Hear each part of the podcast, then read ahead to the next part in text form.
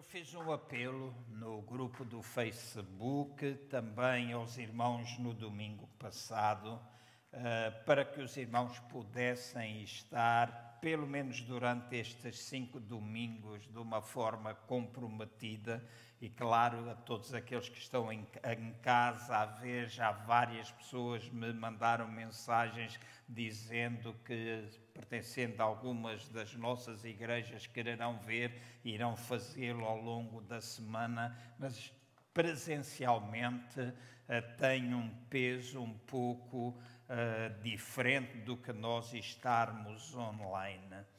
Uh, e pedi para que fossem cinco domingos consecutivos, porque ao longo destes cinco domingos eu quero falar-vos um pouquinho acerca do tema, e há um slide que vai já ser colocado, acerca da razão ou emoção. Razão ou emoção. Cada domingo eu irei ter um subtema. O subtema 2 é quem governa a tua vida se é a razão ou se é a emoção. E nós tentarmos perceber isto e, ao sentir, eh, trazer até vós esta palavra, a minha oração tem sido e tem sido uma oração intensa, regular, eh, à noite, durante o dia, para que seja um tempo de edificação para todos nós, porque Uh, este tempo de pandemia, circunstâncias que nós vivemos, trouxeram ao de cima, na vida de quase todos nós, situações para as quais nós não estávamos preparados. Encontrei e encontro quase diariamente pessoas, homens de mais idade, idade média, gente mais nova, mulheres a mesma coisa, que estão vivendo tempos verdadeiramente difíceis, estados bastante depressivos ou depressões, e quase tudo tem a ver com a nossa compreensão em relação a tudo isto, aquilo que nós, do qual somos composto e compostos, e também com aquilo que a própria palavra de Deus nos ensina em relação a isto. Durante algum tempo, nos anos passados, mais ou menos uh, 10, 12 anos, talvez 12 anos atrás, até um pouquinho mais, nós tivemos várias vezes entre nós o Dr. Bob Nichols, que nos falou um pouco acerca de emoções, falava do copo emocional, falava da maneira como nós podemos relacionar com as emoções. E eu creio que este é um, este é um assunto de veras atual e para o qual nós devemos prestar atenção. Sei que às vezes nós temos a tendência de, porque somos cristãos, a tirar tudo para cima de Deus, esperar que Deus faça todas as coisas, sendo que algumas delas somos nós responsáveis pelas fazer. E nós temos de permitir de que Deus possa operar em nós, nós temos de permitir a nós mesmos que possamos tirar tempo para fazer introspecção, nós possamos às vezes parar para que o Espírito Santo de Deus, e aqui eu sei que o Espírito Santo nos ajuda em todas as coisas, mas que o Espírito Santo possa ir, deixe-me usar esta expressão que há muitos anos, mesmo muitos anos, Uh, Lembro-me que eu fiz isso num retiro de jovens da Assembleia de Deus em Louros e sei que naquela altura o pastor Mário Rui da Ilsong em Portugal era um miúdo ainda de calções. E foi uma pregação que eu fiz acerca de Deus penetrar nos quartos escuros da nossa vida. E todos nós que estamos aqui, deixem-me dizer, todos nós que estamos aqui temos quartos que têm as janelas abertas, onde a luz entra, vai clarear, mas todos nós que estamos aqui, às vezes temos quartos escuros onde a luz de Cristo ainda não brilhou.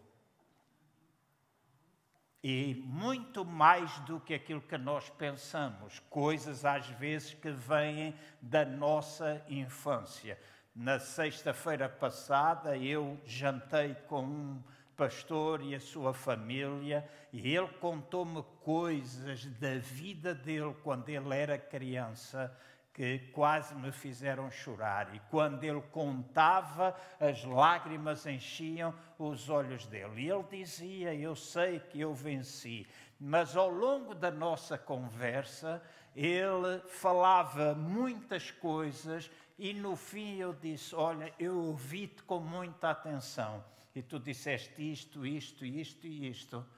E para mim está tudo associado à forma como o teu pai foi ausente da tua casa, como o teu pai batia na tua mãe, como o teu pai era alcoólico, como o teu pai mandou a ti chapadas e te violentou tantas vezes, porque estas coisas que nós guardamos às vezes dentro de nós é o quarto escuro. E nós dizemos nós somos salvos, Cristo Jesus veio para salvar. E é verdade, Jesus vem para salvar na totalidade, espírito, alma e corpo. Ele vem para fazer isso, mas vem quando nós, e ele penetra nestas áreas, quando nós permitimos ao Espírito Santo que trabalhe. E essa permissão que nós damos ao Espírito Santo para penetrar nas áreas escuras da nossa vida, às vezes dói. Amém? Às vezes dói porque nem tudo é assim. E quando dói, nós às vezes choramos, nós às vezes ficamos tristes. E muitas vezes, se alguém está triste, nós temos a dizer: pá, não fiques triste, não fiques triste. Mas isto não vai só com palavras. A tristeza é uma emoção que todos nós que estamos aqui a temos e é natural. Quando a gente tenta encapuçar isto, esconder isto, nós não estamos a ser honestos, nem nos conhecemos a nós mesmos. A tristeza e a alegria são duas emoções básicas que nós todos temos.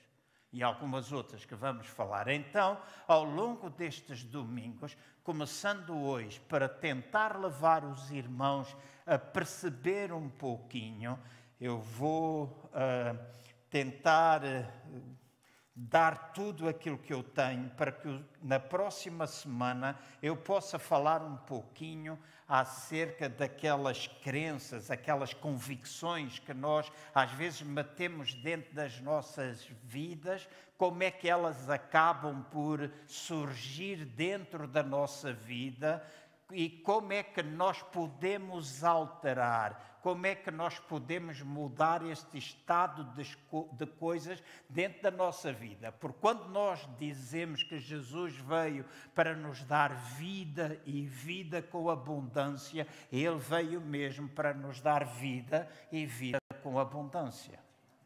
Ele veio.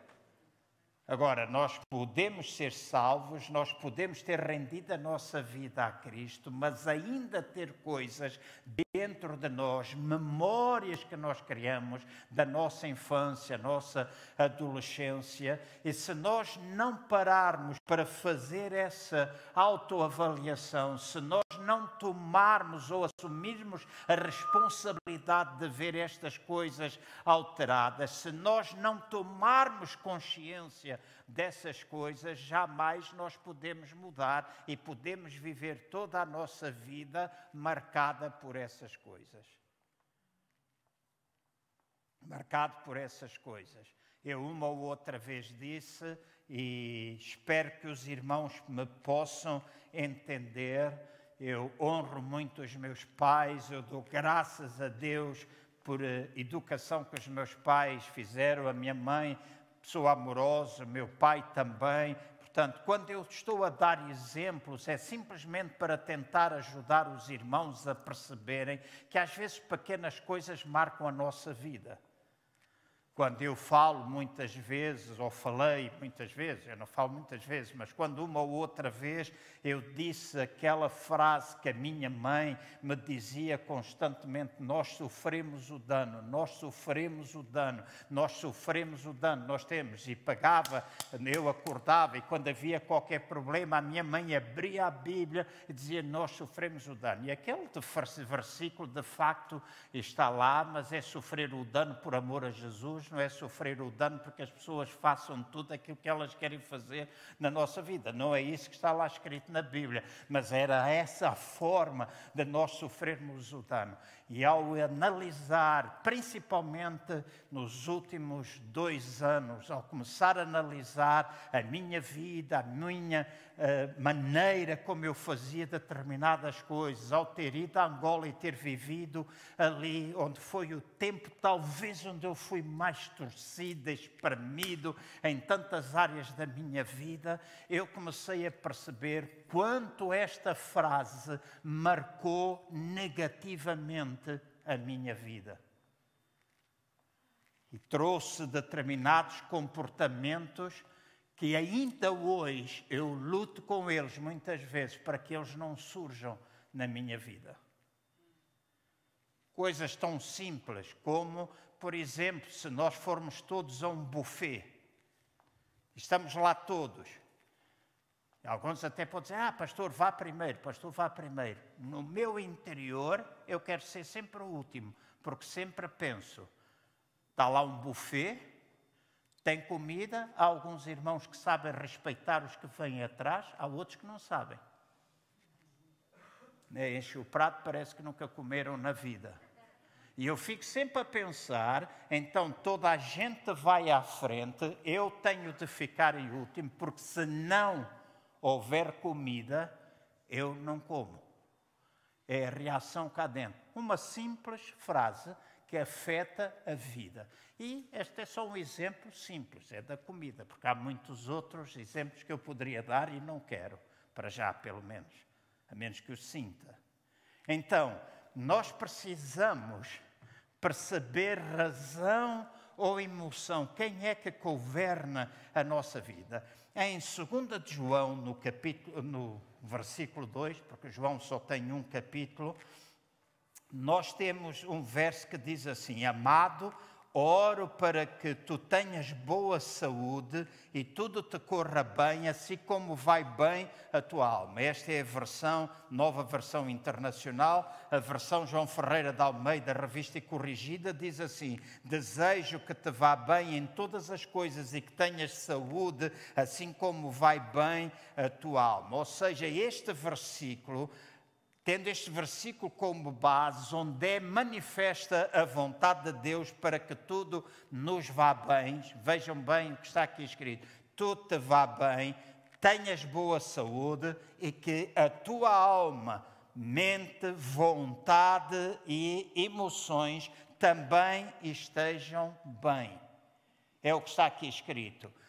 Tudo nos vá bem, que nós tenhamos saúde e que a nossa alma também esteja bem a nossa mente, a nossa vontade e as nossas emoções. Mente tem a ver com os nossos pensamentos e os nossos pensamentos são oriundos daquilo que nós falamos. E esta semana e nos últimos meses eu tenho pensado tantas vezes em ensino que nós demos no passado acerca do poder das nossas palavras. Morreu o Dr. Yong Cho recentemente que tinha um livro que era O Poder das Palavras, que foi vendido. Muitos de nós lemos, lemos muitos outros livros e hoje nós não prestamos atenção muitas vezes àquilo que nós falamos, mas aquilo que nós falamos acabam por gerar pensamentos, que geram sentimentos, geram crenças e a gente fica amarrado por aquilo que a gente fala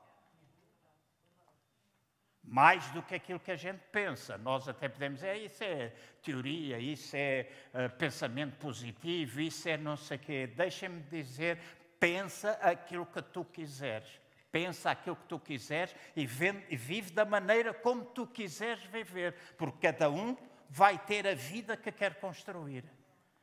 Agora, eu já disse, há coisas que ao longo destes cinco domingos eu acredito que o Espírito Santo está interessado, tanto em mim como na tua vida, a mudar situações. E há pessoal que está aqui que pode sair do nível baixo para um nível intermédio e para um nível máximo. Não são cinco domingos que alteram a vida, mas são cinco domingos que eu espero que cada um de vocês possa iniciar um processo de transformação com a ajuda do Espírito Santo de Deus e temos a palavra de Deus. Porque nada melhor do que quando nós falamos, nós falarmos palavra. Palavra, ela é viva, ela é eficaz, ela é capaz. E há algumas coisas que nós podemos aprender neste sentido. Também vos entreguei uma folha que eu creio que foi o pastor Jorge, a qual agradeço ter feito isto, e ao grupo todo, a Cristina, que ajudou a pôr isto tudo em papel.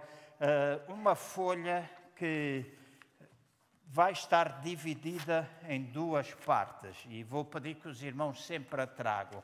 Esta é para hoje, esta é uma folha que vocês podem destacar e podem trazer todos os domingos a que eu chamei Folha da Dor. E eu acredito que o Espírito Santo vai mexer conosco e vai trazer ao de cima dores que a gente tem. E até pode trazer lágrimas, até pode trazer soluços, até pode trazer coisas, porque quando o Espírito Santo sonda o nosso coração, o Espírito Santo mexe com aquilo que a gente não quer mexer. E então esta folha da dor é para que o irmão, sempre que ouvir qualquer coisa, sempre que o irmão no culto, o Espírito Santo mexe e traz ao de cima alguma coisa, o irmão escreva nela. E no último domingo a gente vai fazer alguma coisa. Vamos supor que durante este tempo o irmão é cheio de determinada dor porque o seu pai bateu em demasia. Há gente que eventualmente pode estar aqui que foi abusada sexualmente quando era criança. Mas, e nós pensamos que isto não acontece, mas acontece muitas vezes. Violência na casa, mau exemplo. Então, sempre que o irmão tiver qualquer coisa, escreva aqui nesta folha. Portanto, os irmãos receberam um lápis, se não têm lápis, peguem na vossa caneta, escreva, guarda a folha, é para vocês, não é para dar a ninguém, eu não vou pedir as folhas, não tem nome de ninguém, mas cada um o faça. É assim? Se alguém não tiver, faça um sinal, vai chegar até si agora mesmo. Nós temos ali uh, dois ou três irmãos que ainda não têm a folha, se faz favor de chegar. Então, eu vou pedir para que vocês agora olhem para esta folha que vocês têm e também em casa nós estamos aqui projetando neste quadro Portanto, este é o versículo, João 1, 2, amados, eis te vá bem em todas as coisas e que tenhas saúde assim como vai bem a tua alma. Este é o perfeito desejo de Deus. Mas peço que tomem agora um, um minuto muito rápido. Eu disse que nós, eu queria interagir com vocês e a pergunta que vos é feita é porquê é que os irmãos vieram ao culto? Nós vimos ao culto, ok, nós sempre dizemos, vimos ao culto para cultuar a Deus, nós vimos ao culto para louvar, ok, tudo bem, mas tu ouvires aqui qual é a tua necessidade, o que é que tu trazes. Então, olha para a folha e marca com um X ao vires aqui hoje, qual é a área da tua vida, seja ela de cariz espiritual, de cariz profissional, financeiro, conjugal, familiar, emocional ou outra que te trouxe aqui, que tu gostarias que o Espírito Santo de Deus trabalhasse na tua vida. Espiritualmente falando, como é que está a tua relação com Deus? Como é que está a tua intimidade com Deus? Como é que está o teu tempo devocional? Como é que está a tua ligação com Ele diariamente. Como é que está? Então é espiritual a tua necessidade, é profissional, lá no teu emprego, confusão, todas essas coisas, é financeiro, sobra-te dias dos meses, é uma repetição constante na tua vida, a não existência da suficiência, é essa uma área que tu precisas trabalhar na tua vida na tua vida conjugal, teu marido, tua esposa, como é que está? Na tua área familiar, o que envolve os teus filhos, como é que está a relação com os teus filhos, com a tua nora, com o teu genro, com seja lá com quem for, na parte emocional, como é que está a tua vida emocional, ou até uma outra que tu tenhas e que podes escrever. Marca com um X Qual é a área? Vocês em casa poderão fazer também. Peguem numa folha, um papel em branco e marquem com o X qual é a área. E o meu desejo é que ao fim destes cinco domingos vocês possam ter alguma ferramenta nas vossas mãos para poder alterar isto. Temos o hábito de vir ao culto, louvamos a Deus, ouvimos a palavra, vamos embora e não a praticamos. E o apóstolo Paulo diz que nós somos tolos se ouvimos, viramos as costas e não praticamos a palavra de Deus. E este às vezes é um problema nosso, vamos ser honestos. Este às vezes é um problema. Ouvintes, mas não praticantes. Então, que eu desejo é que durante este tempo o Espírito Santo nos ajude a ouvir e a pegar naquilo que nós temos e possamos sair daqui ao longo da semana para praticar aquilo que a gente ouve. E não fiques agora a pensar que esta palavra era para o irmão A, B, X, Y, Z que não está aqui e que até pode não estar online. Pensa tu e Deus não metas os olhos em ninguém, pensa tu e Deus. Estas perguntas são para ti que estás aqui ou para ti que estás a assistir lá em casa. Nem é para a tua mulher, nem é para o teu marido, é para ti. Então, escreve e, se possível, se quiseres, depois de já teres anotado, diz à pessoa ao teu lado: Olha, eu venho aqui, estou a precisar na área financeira, eu estou a ver isto mudado, eu estou a precisar na área espiritual. Se quiseres, faz isso agora. Mas esta é uma área onde tu precisas mudar. Então, por que é que vieres, vieste a este culto? E eu acredito, eu acredito firmemente que o Espírito Santo de Deus pode dar-nos a um, levar-nos a iniciar um processo. Ouçam bem o que eu estou a dizer. Isto não é um evento, não é uma coisa que a gente estala os dedos e acontece imediatamente. Isto é uma coisa que às vezes é um processo na nossa vida que demora algum tempo demora algum tempo. Eu estou a ser honesto com os irmãos. Aquela frase ouvida quando eu era criança, tantas vezes, mas tantas vezes, ainda hoje, em algumas situações, eu sou afetado por ela. Então, essa é uma área que eu tenho de trabalhar na minha vida. Não vou deixar de ser educado, não vou deixar que as pessoas não comam, não é assim? Mas isso mostra, quando eu faço isso, mostra uma crença que está associada a isso, de que eu não mereço. E alguns de nós estamos aqui e pensamos que a gente não merece nada, por causa da maneira como a gente foi educado.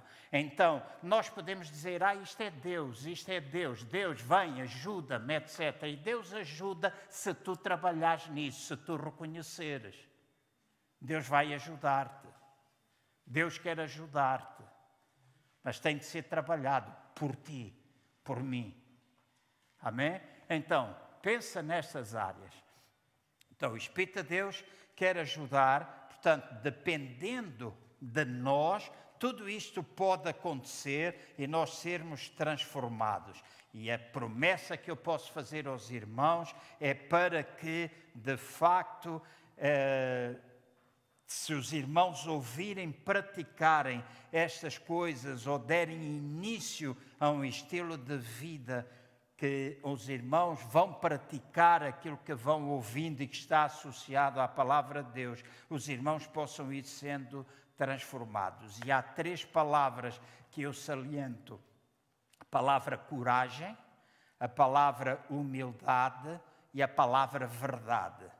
E quando eu estou a dizer coragem, verdade e humildade, eu estou a dizer neste sentido: nós precisamos coragem para que se possam efetuar determinadas mudanças nas nossas vidas, mudanças que nós precisamos delas. Nós precisamos coragem. Nós precisamos dizer: eu preciso, Gaita, neste momento eu preciso que Deus opere nisto da minha vida e não andarmos a tapar e à espera que isto só os coros são muito bons, a gente sai, o corinho foi muito bom, hoje a presença de Deus esteve aqui, mas a gente vai lá para fora e continua a sentir-se da mesma maneira. Razão ou emoção a governar a tua vida? Nós precisamos verdade. E quando estou a falar da verdade, estou a falar de nós termos a capacidade de sermos sinceros para reconhecer que há áreas que precisam mudança na nossa vida e que depois de muitas tentativas, às vezes essas áreas permanecem dentro de nós, permanecem na mesma, apesar de nós tentarmos mudá-las refugiamos outra vez em Deus e porque as coisas continuam a acontecer, nós às vezes temos a ousadia de uma forma indireta o culparmos, dizendo: Deus, tu és culpado. Se isto não muda, eu estou farto de pedir, então é porque tu não queres. Quando na realidade Deus quer que a gente mude. Então precisamos da verdade e também precisamos de humildade. E a humildade leva-nos a entender que nós precisamos colocar o nosso orgulho de lado e não estarmos a pensarmos que nós somos melhores do que qualquer outra pessoa que está aqui ou que não está aqui. É nós reconhecermos eu preciso. E para reconhecer eu preciso, nós precisamos de humildade. E não me importa, ouve-me bem, não me importa quantos anos tu tens de crente. Não me importa tão pouco o cargo que tu tens dentro desta igreja. Se és pastor, se és diácono, se és evangelista, se és o crente que coordena, se estás no som, se tens na música, isto toca a todos nós. Então, não importa. E nós precisamos, com humildade, reconhecer isso. Talvez uns podem estar nesta área um pouquinho mais evoluídos que outros, mas se nós pensarmos que não precisamos, então nós estamos a ser orgulhosos. E eu não estou com isto a querer dizer que todos nós temos de ter todos os problemas na nossa vida e em todas as áreas, mas muitas das vezes os comportamentos que a gente tem denotam os problemas que estão escondidos em nós mais do que aquilo que a gente pensa. Então, se nós mudarmos, pensem comigo, se nós mudarmos 30%, 60%, 100% das situações na nossa vida, como é que a nossa vida vai passar a ser? Os irmãos já pensaram como é que tudo pode passar a ser a partir de agora, a partir do momento em que nós dizemos eu vou trabalhar isto? Se tua mente está cheia e com muita frequência as imagens que surgem nos tempos de aperto é do teu pai a bater na tua mãe, o teu pai entrar bêbado, isso marcar, deixa-me dizer, tu precisas ser curado disso. E não somente ser curado, também perdoar. Nós às vezes dizemos, ah, o perdão, uh, perdoamos só se o irmão fez isso. Não, há muita coisa onde o perdão está envolvido. E às vezes o, maior, o perdão mais difícil de nós fazermos é o perdoarmos a nós mesmos. O perdoarmos a nós mesmos é o mais complicado, porque nós às vezes tomamos consciência que nós fizemos errado, que nós não sei o quê, que é por culpa disto e é por culpa daquilo. Então, o perdão a nós mesmos daquilo que a gente fez. Então, há um outro slide, que é o slide que vem a seguir. Eu quero que os irmãos pensem ou imaginem que hoje é um dia, está aqui na vossa folha. Imaginem que hoje é um dia onde tudo é possível. Onde que os irmãos instalavam os dedos e todas as coisas são possíveis na vossa vida. Qual é o objetivo que os irmãos têm para vocês mesmos? O que é que o irmão tem? Escreve, escreve no papel, não fiques a olhar para mim. Qual é o objetivo que tu tens? Escreves um objetivo, um grande objetivo que tu tenhas. Um sonho, uma meta que tu desejas conquistar. Nós podemos ter sonhos, mas os sonhos têm de ser transferidos para coisas práticas, não é para que possam ser alcançados. Um sonho precisa de ter objetivos, porque se temos o sonho, nós ficaremos sempre pelo sonho sem objetivarmos nada. Então, muitos dos sonhos que a gente tem, nós precisamos escrevê-los e defini-los em tempo, defini-los em áreas, em, em objetivos, etc.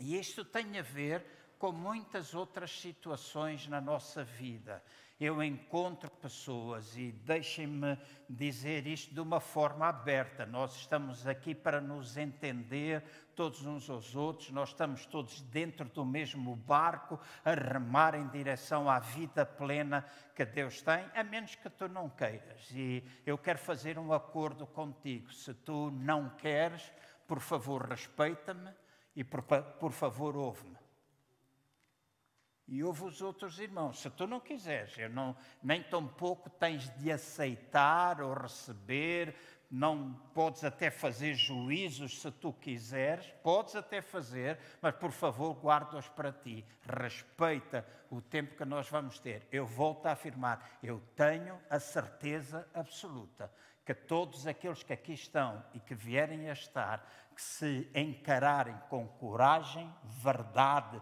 e humildade, muitas coisas na vida deles podem começar a mudar.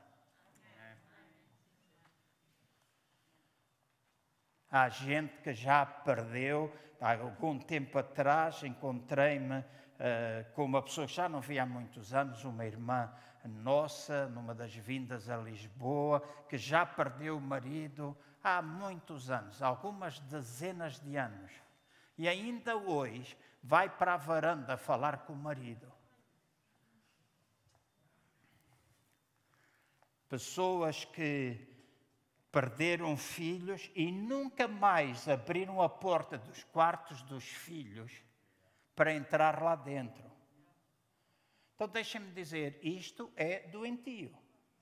Isto precisa de cura pessoa pode nem ver, até pode dizer, ah, isto é honrar a memória, isto é honrar a memória, isto é honrar a memória, mas não é honrar a memória. Tu precisas ser curada do luto. Precisas ser curada do luto. E o luto cura-se. O luto cura-se. O luto, o luto faz mais mês, menos mês. Nós precisamos fazer alguma coisa para fazer isso.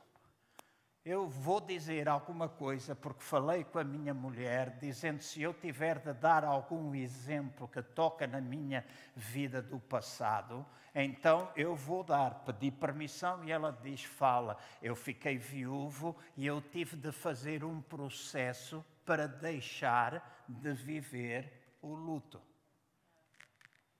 Tive de fazer coisas para que o luto deixasse de existir. Fui casado, fiquei viúvo, certo.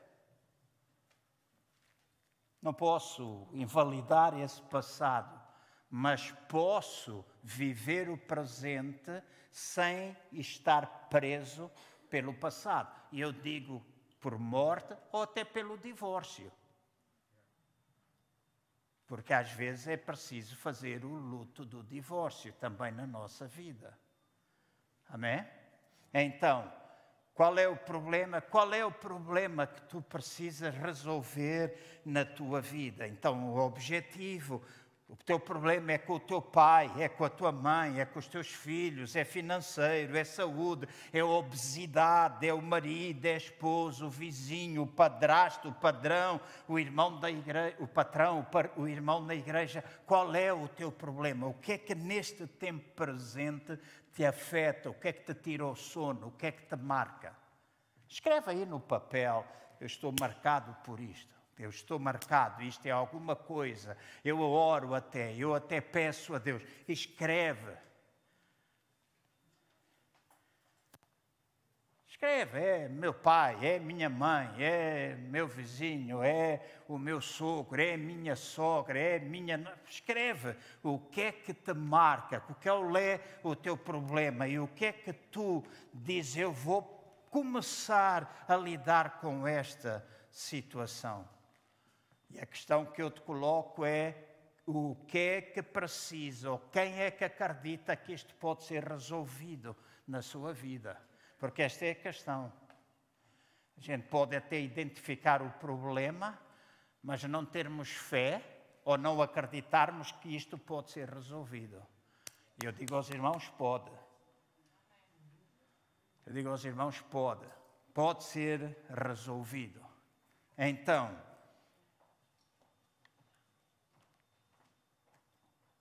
com estas mensagens, eu quero ajudar-vos a alcançar algumas coisas. Peço o slide que vem a seguir. Os objetivos que quero ajudar a alcançar com estas mensagens são os seguintes: equilibrar e fortalecer as tuas emoções ajudar a tua saúde espiritual, emocional e física, ajudar em qualquer área da tua vida e restaurar os teus relacionamentos e ou preparar-te para seres mais feliz num relacionamento próximo. O que é que eu quero dizer de equilibrar e fortalecer as nossas emoções? É porque esta é uma área que tem muita importância na nossa vida. Todas as coisas que falar, tudo aquilo que tu ouvires tem um sentido, tem um propósito e não vais de certeza absoluta alcançar mudança se permaneceres orgulhoso, armado em sabichão, em, com vaidade, com falta de humildade e até como, com autossuficiência, porque eu já ouvi muitas pessoas dizer: Eu não preciso de ninguém para alcançar vitória nesta área. Já ouvi muita gente dizer isso. E todos nós precisamos uns dos outros. Nós todos precisamos muito uns dos outros. Então nós precisamos de ajuda. Ajudar a tua saúde emocional, a tua saúde espiritual e a tua saúde física. Há um, um autor, eu tenho uma coleção, não sei se está aqui no meu gabinete, porque fiquei com livros espalhados em Angola, aqui e em casa agora, mas há um autor, e eu comprei quase todos os livros dele em inglês, E.W. Kenyon. E.W. Kenyon tem um livro acerca do nome de Jesus e acerca da saúde, e E.W. Kenyon faz uma afirmação que eu tenho uh, de alguma forma pensado nela, não vou dizer que tenho conhecimento para sustentar esta afirmação a 100%, mas também não a descarto. Também não ponho de lado. E W. Kenyon diz assim: toda a doença física é uma doença espiritual e emocional. É forte. Esse é o que ele escreveu. Eu não, não tenho conhecimentos para dizer isso e nem tenho talvez ousadia para dizer eu concordo a 100% com ele. Mas eu concordo com uma coisa: estas três áreas na nossa vida estão interligadas. Lá no hospital de oncologia em Coimbra, eu ouvi muitas vezes médicos, enfermeiros dizer que solução muitas vezes para a cura daquelas pessoas que estavam lá com tumores passava muito pela saúde emocional delas. A doutora Cristina está a dizer, é verdade, creio eu, ou foi a irmã Adelaide que disse. A doutora Adelaide.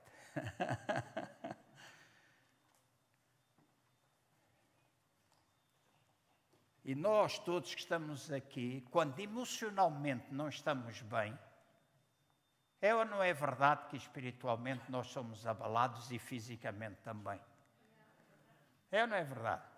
Olha, comigo, se eu não estiver bem emocionalmente, graças a Deus houve essa fase que passou, mas comigo, se eu tiver emocionalmente abalido, abatido, alguma coisa me aperta ou não, quase de seguida eu fico com diarreia. e ando com diarreia vários dias. Não é assim uma conversa muito agradável, mas é a maneira como me afeta a mim. Anteriormente, anteriormente, aqui há alguns anos, porque eu sentia-me emocionalmente abalado, abatido, como a minha mãe me dizia que eu tinha de sofrer o dano, então eu sempre comi e calei. E como eu sempre comi e calei, a cabeça quando eu estava debaixo desses períodos de grande pressão, a cabeça ficava cheia de bolhas vermelhas e criava crostas brancas, e o Jorge Anjos não está aqui esta manhã, mas o Jorge Anjos, não tanto, mas o colega dele, o Carlos Lemos, e éramos amigos de crianças, o Jorge Anjos depois ajudou-me também nisso, e ainda hoje me lembro um medicamento da Galaxo chamado Dermovate e eu punha dermovate na cabeça para que as crostas caíssem, porque eu ficava com a cabeça toda arrebentada. E fui ao médico na altura e o médico diz: sistema nervoso.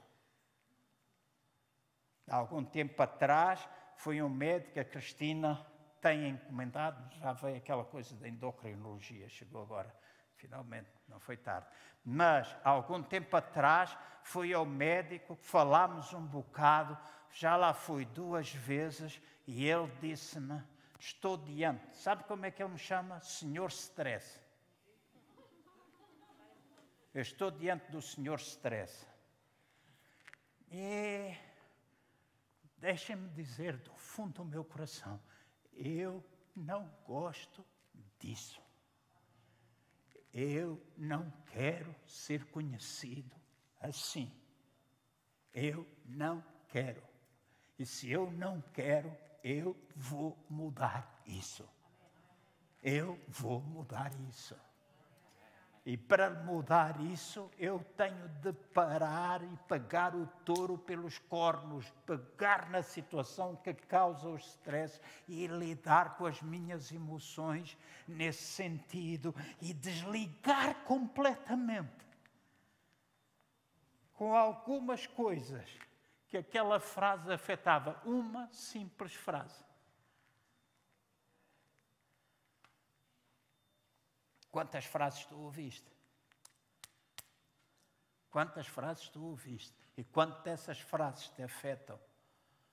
Já disse, conheci uma irmã que, em determinada altura da vida, uma pessoa cheia de potencial, um conhecimento, uma cultura geral imensa, cheia de talento, cheia de potencialidade, e um dia estava a ministrar, dizer: consegue, pode, vamos para a frente, vamos assim, faça assado.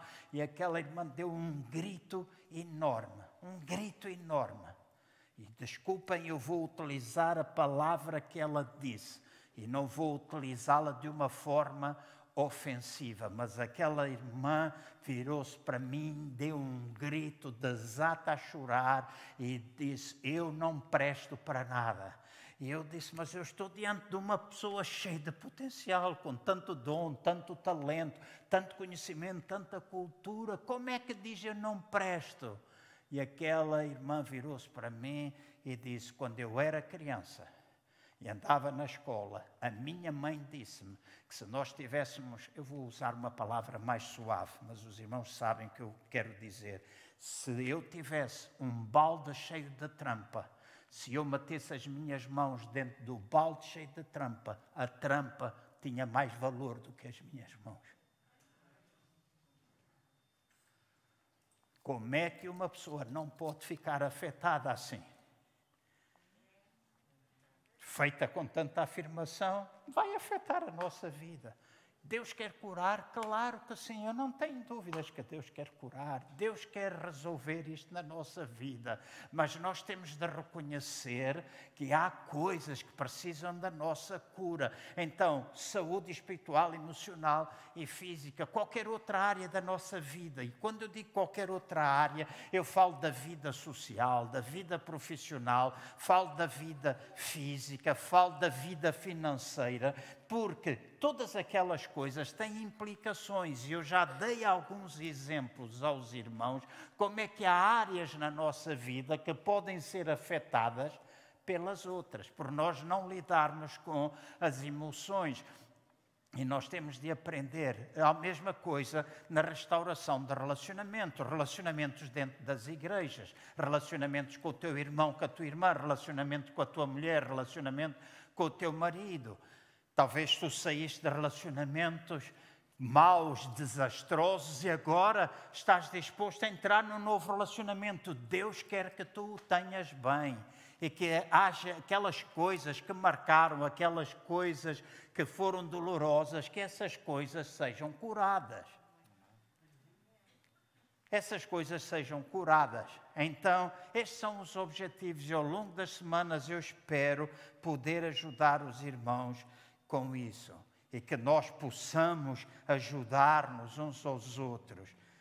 É, quando estava a orar e escrevia esta mensagem, passava ao computador, imprimi, passei para o meu iPad, eu lembrei-me nos nossos relacionamentos com os irmãos na, na igreja hoje, parece que há uma nova versão de Mateus capítulo 18, no versículo 15, que diz: Se teu irmão pecar, se teu irmão falhar, se teu irmão errar e fizer alguma coisa que tu não gosta, vai para as redes sociais e resolve o problema. Parece que essa é nova versão. Se o teu irmão pecar, vai ter com ele e entre ti e o teu irmão resolve a situação de maneira de maneira que o teu irmão seja ganho. Então, relacionamentos, nós precisamos restaurar relacionamentos. Slide 6, vossa folha, de 0 a 10, qual é o nível de compromisso com as vossas mudanças? Eu quero que os irmãos ponham um círculo à volta do número. Honestamente, com verdade, com humildade. Pensa não somente nisto que eu já falei, mas pensa nas áreas todas da tua vida. Quais são as áreas que tu já detectaste que precisas mudar? Qual é o teu compromisso? Quantas vezes tu já disseste, ok, eu vou, e no final do ano todos nós fazemos votos né? Vamos passar a ler a Bíblia todos os dias, todos os dias a gente vai orar, a gente vai fazer assim, a gente vai fazer assado. Pensa, fizeste? Então, se não fizeste, o teu nível de compromisso se calhar é dois. Porque quando a gente se compromete, a gente faz. Certo? Então, com as tuas mudanças, qual é o nível de compromisso.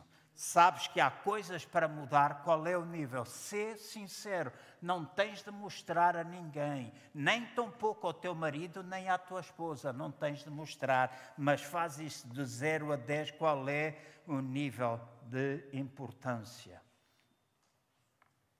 que tu dás, de comprometimento que tu dás às tuas mudanças. Há pessoal que tem a vida cheia de lixo e não, não está disposto a, a mudar. E acho que uma ou outra vez todos nós na nossa vida chegamos a momentos em que nós, se quisermos ser honestos e verdadeiros e honestos connosco mesmo, a gente precisa dizer: eu preciso parar e lidar com isto. Certo? Eu preciso parar e lidar com isto. Porque, às vezes, quando a gente está juntos, a gente ri, né? na rua damos gargalhadas, mas em casa chuvamos, choramos debaixo do chuveiro ou junto do travesseiro. Às vezes nós covamos e compramos, e comprar de forma desmedida demonstra uma carência emocional. E a gente às vezes anda a comprar as senhoras, as marcas Carolinas Herreras e a Louis Vuitton, mas a carteira está sempre vazia. E não se consegue pagar a eletricidade. Imagem. Única e simplesmente imagem, fantasia para fora. Certo? E eu aprendi alguma coisa. Se eu tiver três casas, tiver três carros, dez relógios Rolex, os homens que gostam de relógios sabem que o Rolex é um grande relógio. Se eu tiver dez Rolex, três carros, três casas e não conseguir pagar as minhas contas, eu sou mais pobre do que aquele que vive numa casa alugada, que tem um relógio, um Timex, e tem dinheiro na carteira. Mas nós preocupamos às vezes com a imagem, a nossa imagem, aquilo que nós queremos projetar para os outros. Mas muitas vezes aquilo que nós queremos projetar para os outros é por deficiência das nossas emoções. Tem a ver com a nossa identidade com aquilo que a gente sabe e reconhece ser, porque o ser não é ter. Então tem a ver com a nossa identidade, com aquilo que tu acreditas ter dentro de ti. Então nós precisamos ter um compromisso com as nossas mudanças. Na rua, andas de mão dada com a mulher, na casa dormes de cu voltado um para o outro.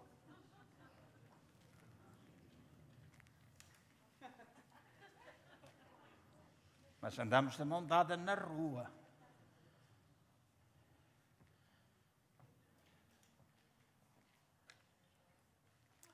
Tinha um familiar que dizia com um palavrão ele já é falecido, mas um familiar dizia assim com muita frequência: mais vale,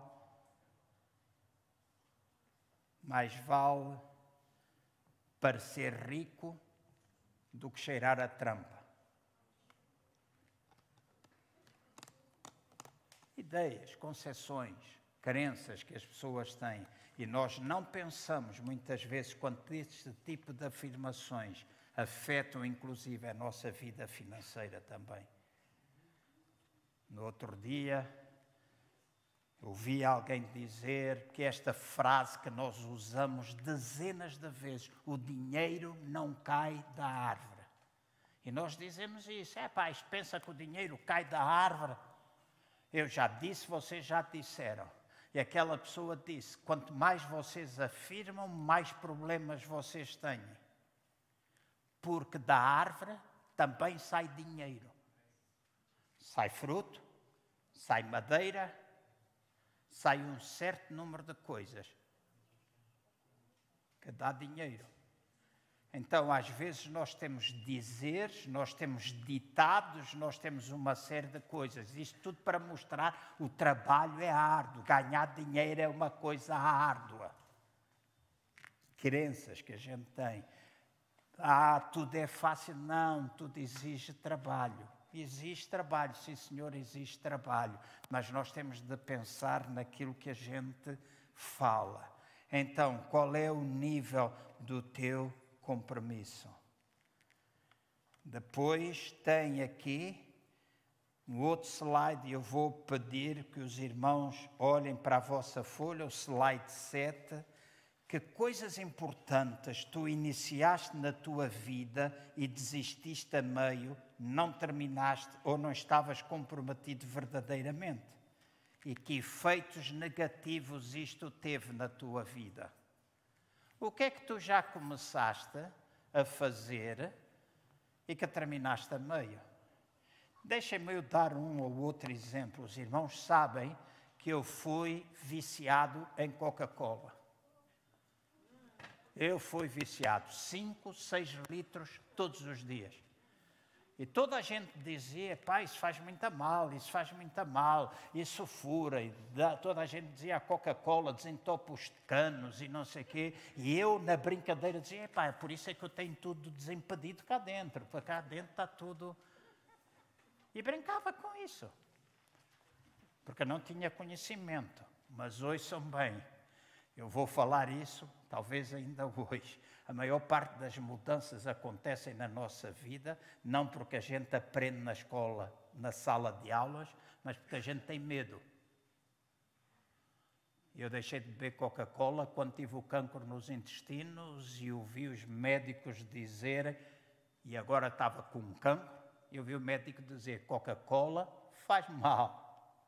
Você tem de deixar de beber Coca-Cola. A Ana ainda hoje brinca comigo, ela abre latas de Coca-Cola, abre garrafas, enche copos e na brincadeira ela passa em cima do meu nariz e diz cheira, cheira, cheira. E ela faz isso muitas vezes na brincadeira. É brincar, ok? É brincar. Simplesmente passa, cheira, cheira. E eu quero dizer aos irmãos que vai desde maio de 2019 que eu não bebo uma Coca-Cola. E no outro dia, um dos médicos, eu contei esta proeza, e ele virou-se para mim e disse: Não faz mal beber uma de vez em quando. Ele disse-me: Não faz mal. E eu quero dizer aos irmãos o que é que eu, João Cardoso, passei a sentir no momento em que eu ouvi esta frase. Nas duas, três semanas a seguir, eu não me saía da cabeça aquela frase. E aquilo que eu mais desejei foi beber uma Coca-Cola. E tive de lutar muito comigo para não a beber.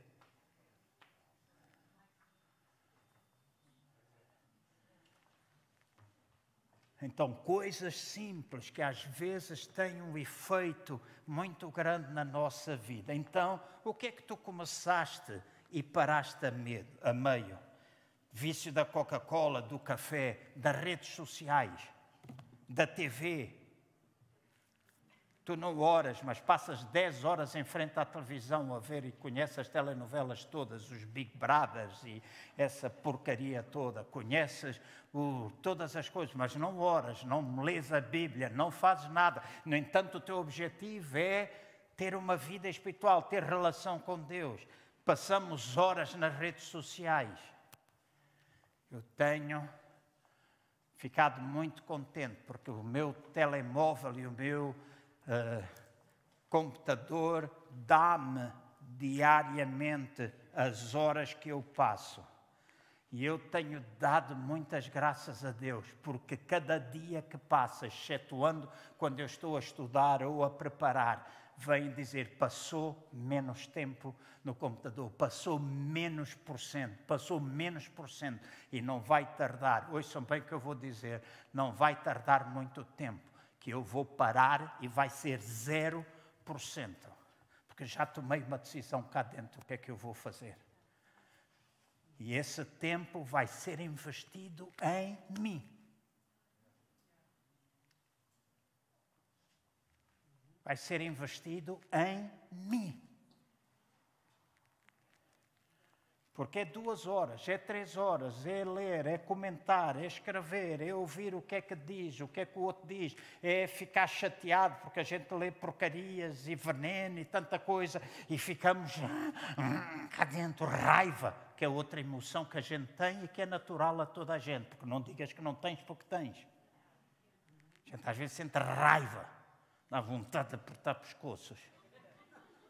E se a gente não controlar, a gente vai agir em raiva.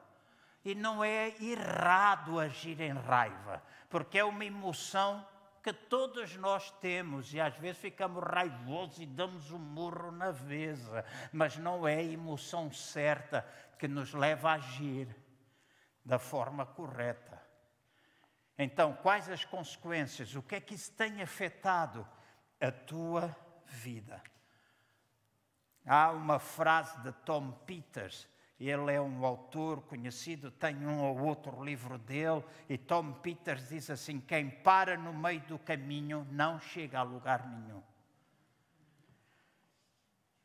E se a gente começa e não acaba, começa e não acaba, a gente não chega a lugar nenhum. E deixem-me dizer, eu e vocês, de certeza absoluta, eu estou a pedir aos irmãos para preencherem a folha, fiquem sossegados, eu já preenchi a folha na minha casa.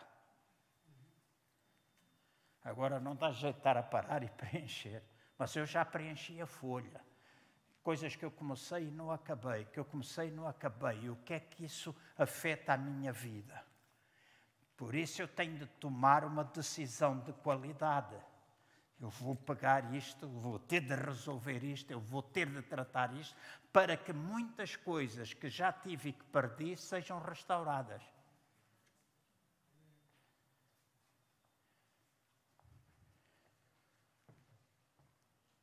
Outro slide. Quais as quatro coisas que nos fazem mudar? A primeira, slide, se faz favor. A primeira é o medo. A segunda é a frustração. A terceira é o sofrimento. A quarta é nós sabermos gerir as nossas emoções, aquilo que hoje se fala muito da chamada inteligência emocional. E a pergunta é por qual delas tu queres sofrer? Às vezes nós temos medo. Às vezes é o medo e nós mudamos porque o medo acontece quando alguém é obeso, quando alguém tem gordura no fígado, quando alguém. Deixa-me dizer assim. A doutora Cristina sabe porque ela me acompanha e sabe porque há muitos anos, porque eu tenho fígado gordo, nascida em Angola, falam do fígado gordo por causa da resoquina e também não era só por causa da resoquina, era por causa da quantidade de gordura que eu metia cá dentro porque não há nada que saiba tão bem como uma intermeada grelhada. E uma intermelhada grelhada de vez em quando não faz tão mal assim, mas todos os dias faz. E a doutora Cristina dizia muitas vezes: uma vez por semana podes fazer disparate. E eu ouvi tanta gente dizer-me: uma vez por semana podes fazer disparates. O problema é quando a gente consegue estar uma semana sem fazer, faz o primeiro disparate e não consegue deixar de fazer o segundo. E todos nós que estamos aqui, às vezes lidamos com isto. A gente começa, mas não acaba. Então, é quando a gente vê, quando agora aconteceu isto com a querida São lá em Angola, insuficiência renal, eu pensei muita coisa. Porque às vezes nos meus rins há valores que não estão bem. Então a gente às vezes muda porque tem medo. Certo? Eu não quero nem vocês querem estar na mesma situação. O medo faz-nos mudar. Às vezes é a frustração. A gente não aguenta mais e porque não aguenta mais, já tentámos, já acreditámos, já fizemos tudo e as coisas não mudaram, a gente sente frustrado, então a gente vai mudar. Outra forma é o sofrimento. Nós tentamos uma vez, duas vezes, três vezes nada muda e a gente começa a sentir dor, a gente começa a sofrer e vem sofrimento ou dor emocional, vem dor o suficiente, vem dor física, às vezes dor espiritual e a gente diz: Não aguento mais, chega! E não leva isto para a política porque não tem nada a ver com André Ventura. É, hoje é uma palavra que a gente tem dificuldade em dizer, chega! Então não tem nada a ver com André Ventura, mas há alturas na nossa vida, por causa do sofrimento, nós dizemos chega. Mas há uma outra mudança que tem a ver com aquilo que nós chamamos inteligência, o saber gerir as nossas emoções. E há muitos anos atrás, em Alvalade, eu fiz uma série de oito, nove, dez mensagens que falava acerca da gestão das nossas emoções. Como é que a gente pode geri-las? Nós podemos mudar pelo medo, pela frustração, pelo sofrimento, mas é melhor a gente mudar pela inteligência ou pela gestão emocional das nossas coisas. E eu não estou a falar apenas de conceitos, não estou aqui a falar ou a querer levar os irmãos para um campo de psicologia, estou a querer levar os irmãos para a palavra de Deus. Não é o evento, é um processo. São coisas que a gente inicia e que deve vir a trabalhar nelas. E a pergunta é: qual é o processo pelo qual tu queres mudar? Queres mudar pelo medo, pela frustração, pelo sofrimento ou dor? Ou será que tu queres mudar pela tua gestão das emoções? Queres mudar pelos princípios da palavra de Deus? Como é que eu defino? Eu vou acelerar, porque são meia-dia e meia, diz que eu já passei 14 minutos. Como é que a gente pode defender inteligência emocional? Aquilo que eu não conseguir hoje, a gente no domingo pega e continua. Mas como é que eu posso definir inteligência? Inteligência ou gestão, aprender a gerir as minhas emoções, é quando eu tenho a habilidade de colocar ou de usar as emoções certas na ocasião certa e com intensidade certa aí eu estou a ser inteligente. Deixa-me dar um exemplo rápido. Todos nós, se estamos na rua, vamos na rua normalmente e de repente um condutor distraído vem e bate no nosso carro novinho, aquele carro que a gente acabou de comprar, ou mesmo que ele seja velho, ninguém gosta que lhe batem no carro, certo?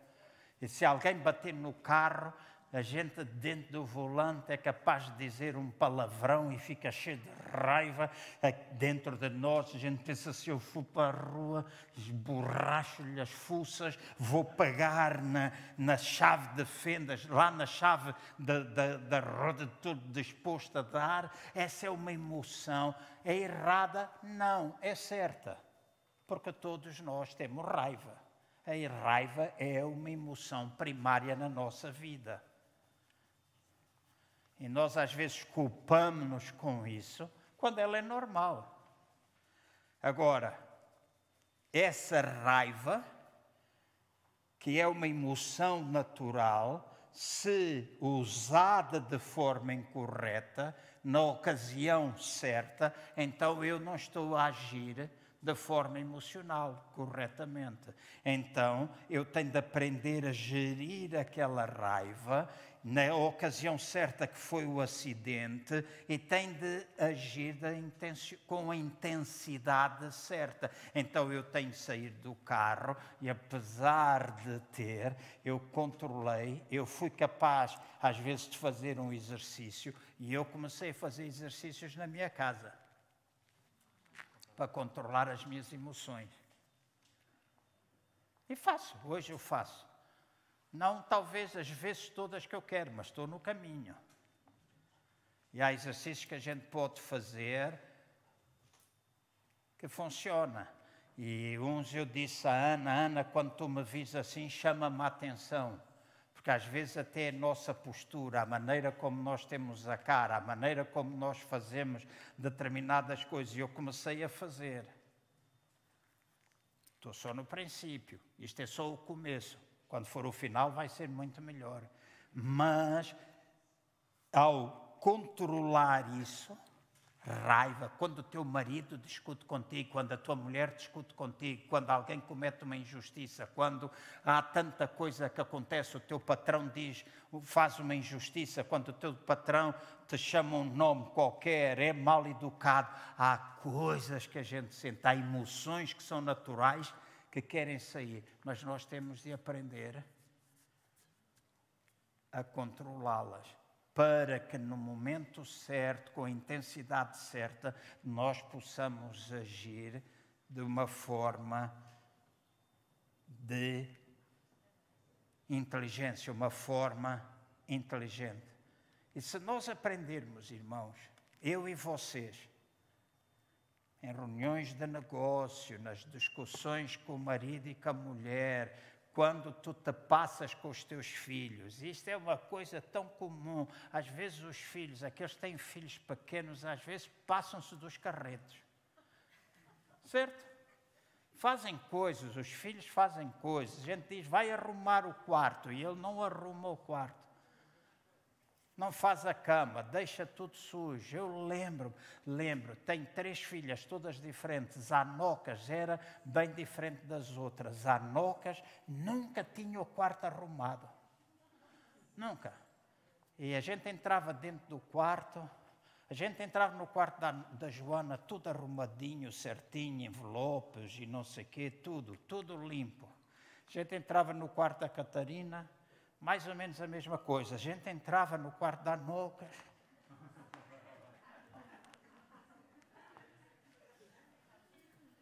Era roupa suja misturada com a roupa lavada. E a gente dizia: Como é que tu sabes? Ele diz: este é limpo, e ia lá buscar no meio da roupa suja, isto está limpo. Eu disse, mas isto já não está limpo, porque está misturada com roupa suja, já não está, não, mas está lavada. E às vezes dava vontade de uma pessoa passar-se dos carretos, e às vezes a gente passava dos carretos, às vezes tu passas e gritas na rua. Quantas vezes eu e vocês já não vimos pais espancarem os filhos dentro do restaurante? E na rua dá chapadões em frente às pessoas. Dizer, pais, dizer, se tu não importas, agora vou chamar a polícia. Esta frase causa doenças incríveis.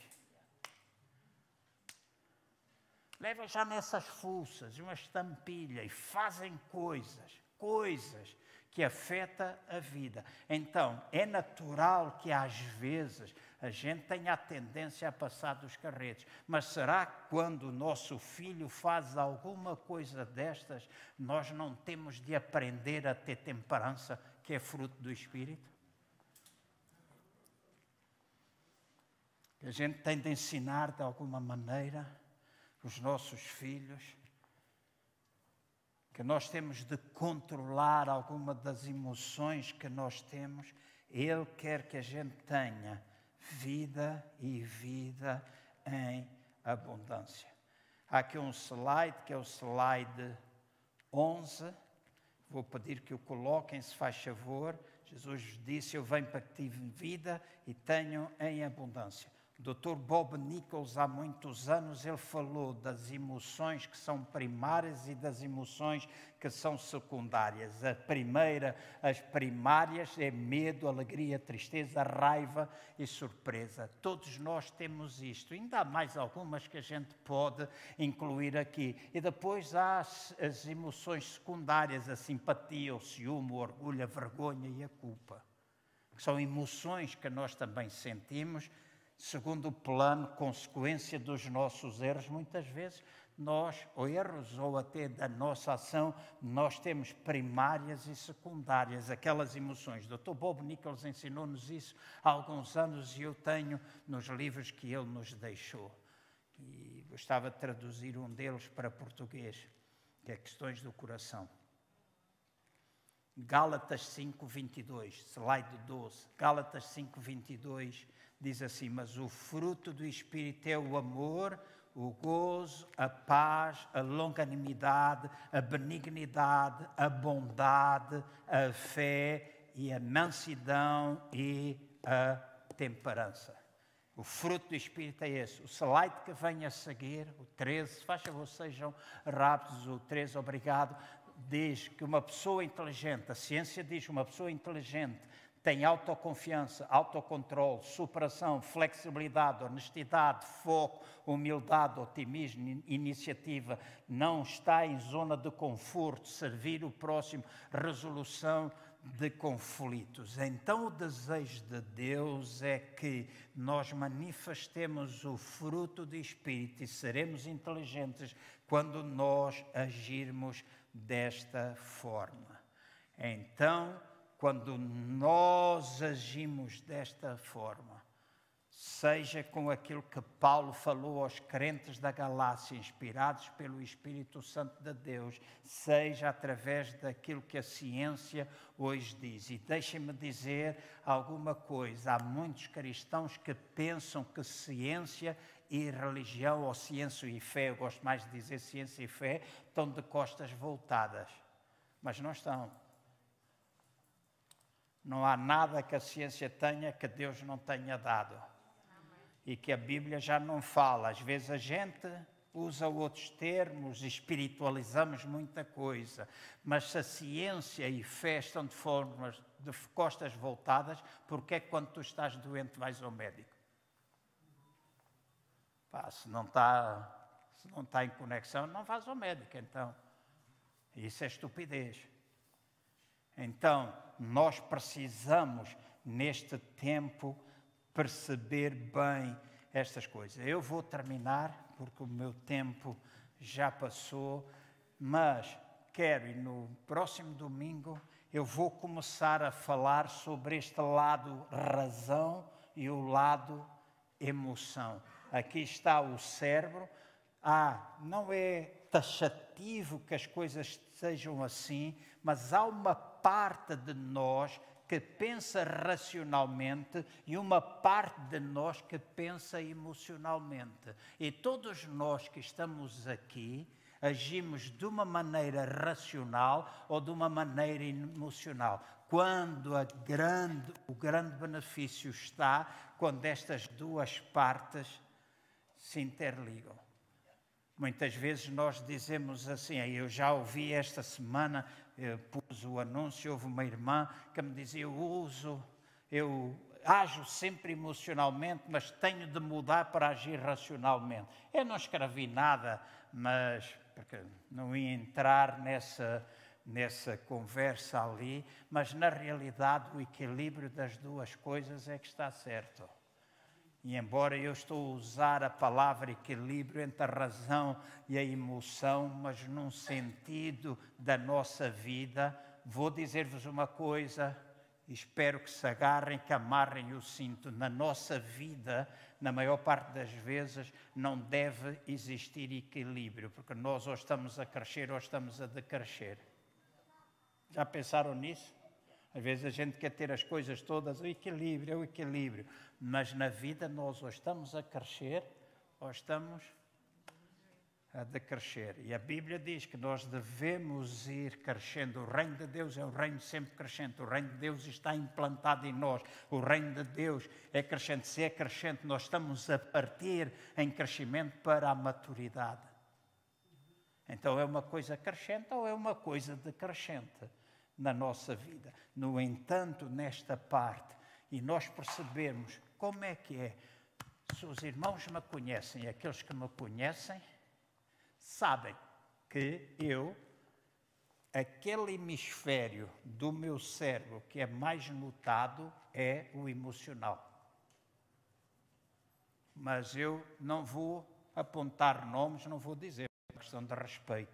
Mas há aqui dentro gente que o lado do cérebro deles mais vincado é o racional. Quem é que está certo, um ou o outro? Os dois. Vantagem na, no equilíbrio e a vantagem em nós agirmos de forma inteligente. Umas vezes tem de ser razão, outras vezes tem de ser o lado emocional. E estes dois hemisférios na nossa vida encontrarem-se em equilíbrio, vai ajudar-nos a nós termos a tal vida plena que Deus quer que a gente tenha. Eu vim para que tenham vida e a tenham com abundância. Não é uma coisa pequenina, não é frágil, em que a gente leva a vida sem a alegria, sem a força, sem a capacidade, frustrados, etc. E alguns de vocês, escuta aí, com isto eu termino, alguns de vocês que podem estar aqui estão frustrados, alguns de vocês podem estar desanimados, não olhem para essa coisa como alguma coisa má. Olhem para isso como alguma coisa que vos pode levar a mudar. Às vezes olhamos para isso, ah, coisa, é então, com a igreja, com os irmãos, etc., é tão fácil. E hoje é muito fácil a gente fazer isso.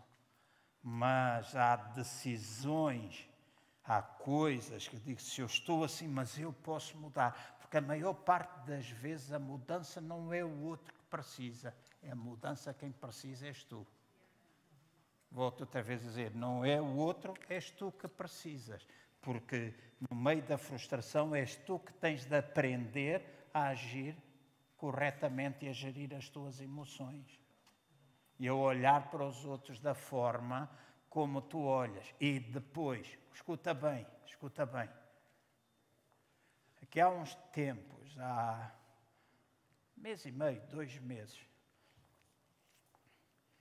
um dia eu cheguei junto da Ana e há desejos que eu tenho no meu coração, ações que eu tenho no meu coração e estava a partilhar com ela algumas coisas. Às vezes partilho com amigos. Nestes últimos dois, três meses tenho tido mais ou menos uma dezena de pessoas que têm vindo ter comigo a dizer: Nós precisamos disso, nós vemos que está dentro, tu tens de dar, tens de fazer assim, tens de fazer assado e veio gente de vários lugares, telefonaram de fora, e eu estava a partilhar com a Ana, epá, está cá dentro, e a pessoa vem e diz isso, e de repente eu disse para mim mesmo, eu jamais serei capaz de ajudar quem quer que seja, se neste momento eu não me ajudar a mim mesmo.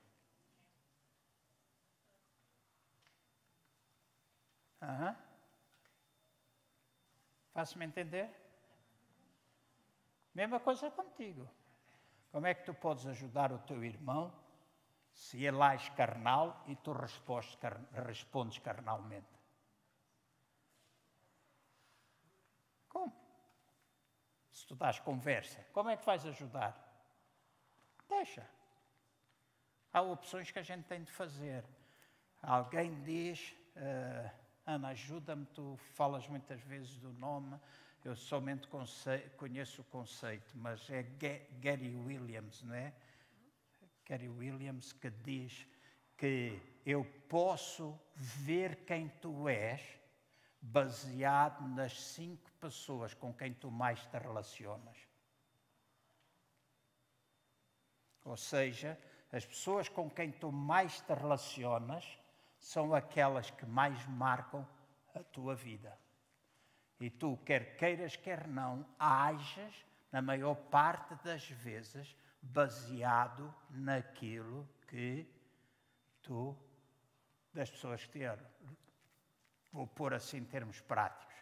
Na igreja, relaciona-te com pessoas que estão sempre a falar mal, estão sempre a murmurar, são tóxicas, tem sempre alguma coisa a dizer. Não há dentes bonitos em ninguém, só tem dentes podres. A igreja não presta para nada, isto não vale nada. Relaciona-te com essas pessoas. Daqui a cinco, seis meses eu vou dizer como é que tu estás. Estás igual. Estás igual. Estás envenenado. Estás tóxico. Tens o teu coração contaminado. E a Bíblia chama a atenção para isso. E a ciência também fala. Este, uh, este homem, Ana não me ajudou com o nome, mas fala disso.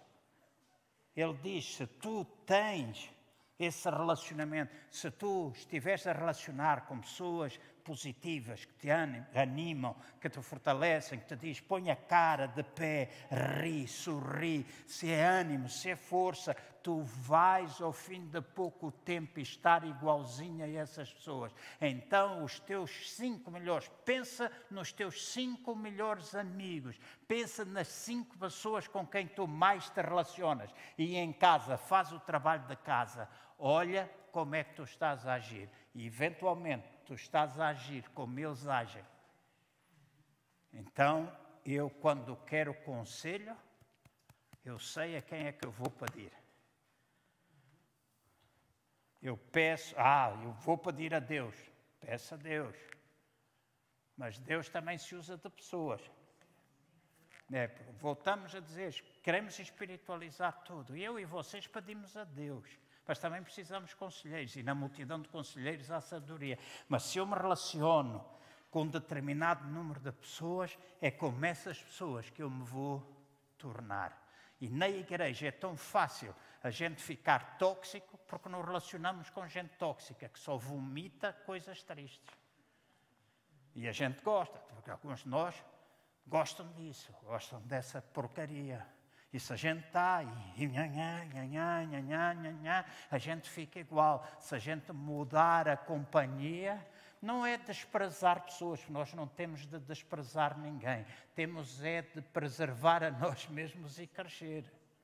Então, tu não desprezas ninguém, mas tu marcas a tua posição. Eu não quero isto na minha vida, então eu não vou estar com isto. E se a conversa é sempre essa, ontem falava com a Ana, aliás, ontem, esta noite, quando nós estávamos deitados, eu partilhei alguma coisa que estava no meu coração e ela diz: Mas por que é que tu te queixas agora? Estás-te a queixar disto porque eu lembro-te de tu me teres dito que tu te afastaste.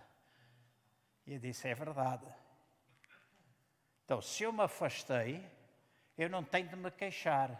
E ela perguntou: E tu afastaste? Já pensaste, tu queres voltar a ter aquele tipo de coisa? Eu disse: Não. Então tens a tua resposta. Tão simples como isso, tens a tua resposta. Então não te queixes. Olha para aquilo que está à volta, olha para aquilo que é nova oportunidade, olha para aquilo que é o novo desejo, olha para aquilo que são novas pessoas, olha para aquilo que são novos amigos. E não fiques a lamentar porque A, B, C ficou. Tu próprio disseste que te afastaste daquele tipo de coisas.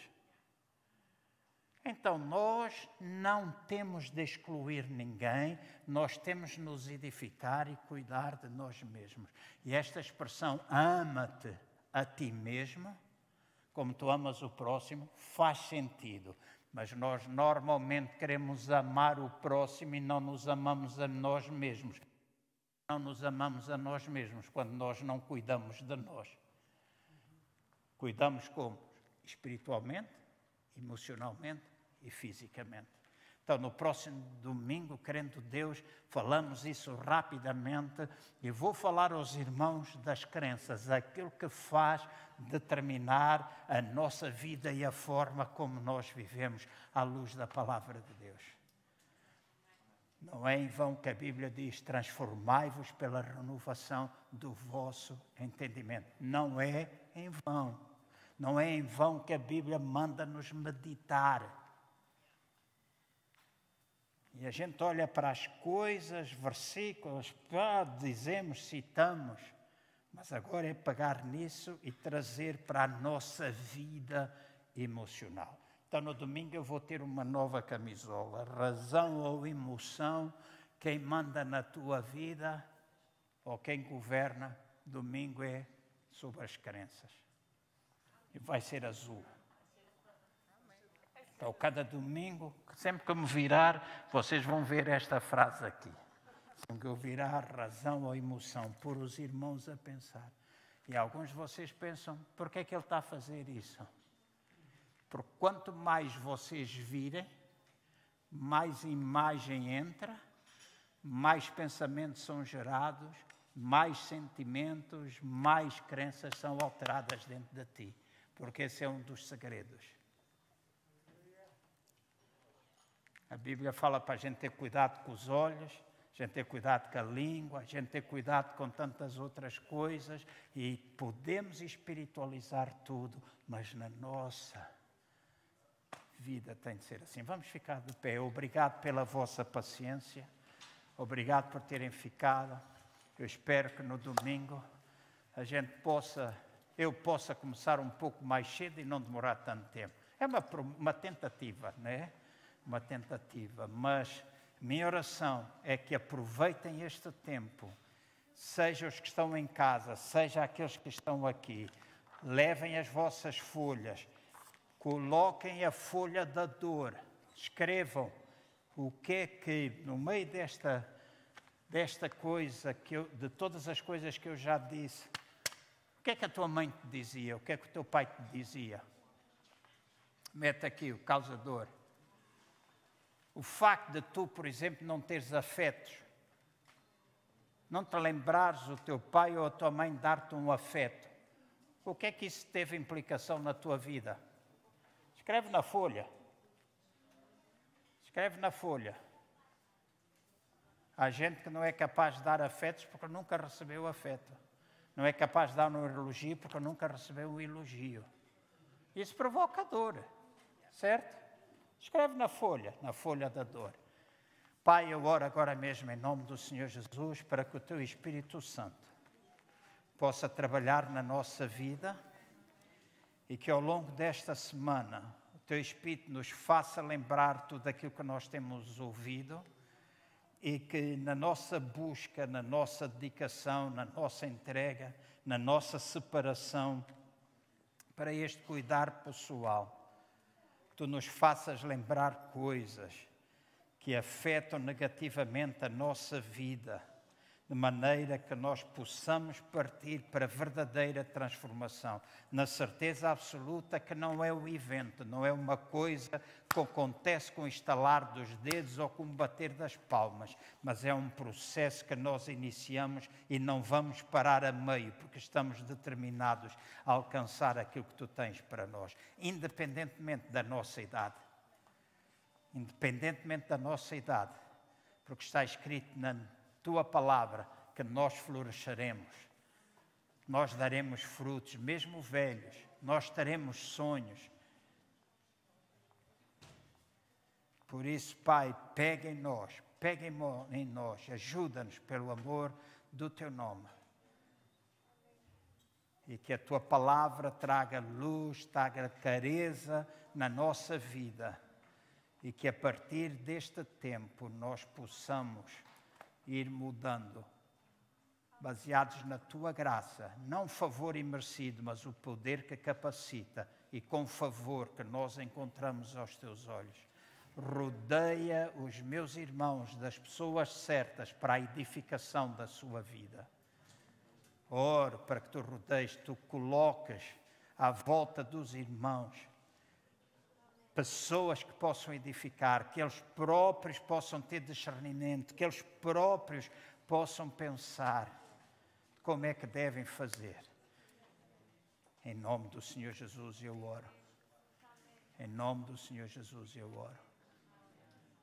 Em nome do Senhor Jesus eu oro. E oro para que o teu Espírito Santo faça no silêncio, na calma, não no meio da gritaria, mas no silêncio, na calma, na intimidade, um trabalho profundo que mexa na nossa alma, de maneira que nós alcancemos aquilo que é o teu plano e o teu desejo. Em nome de Jesus. Amém. Amém.